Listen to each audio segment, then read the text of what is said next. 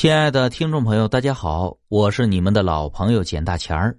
咱们今天要讲的故事叫《诡异的插座》。沈海是一个游戏迷，没事的时候啊，就喜欢抱着手机玩游戏，几乎是每天都要玩到凌晨一两点钟才睡去。玩游戏很耗电，偏偏宿舍只有一个插座，离沈海的床铺很远。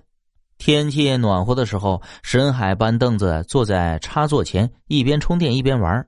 可最近天气转凉了，沈海想啊，要是床边有个插座该多好啊，那样就可以躺在被窝里玩游戏了。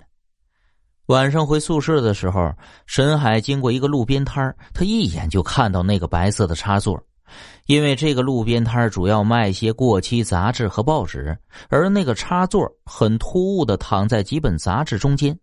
沈海拿在手上看了看，没什么特别，就是普通的五孔插座。可乍一看，又感觉很像是一张人脸。哎，喜欢就买下吧，这个通灵插座贴墙上就能用。摊主笑嘻嘻的说道。沈海觉得很扯呀，只要贴墙上，难道不是接上线才能用吗？不过这大冷的天他一个老人家摆摊也不容易。干脆就买下来照顾照顾他的生意吧。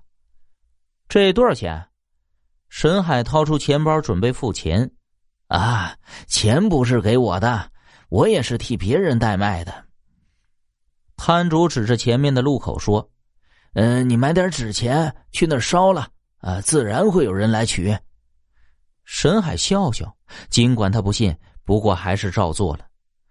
回到宿舍，沈海反而好奇了。他想验证一下那个老人家说的是真是假，于是把他插座贴墙上了，然后拿出手机充电器，居然真的插了进去。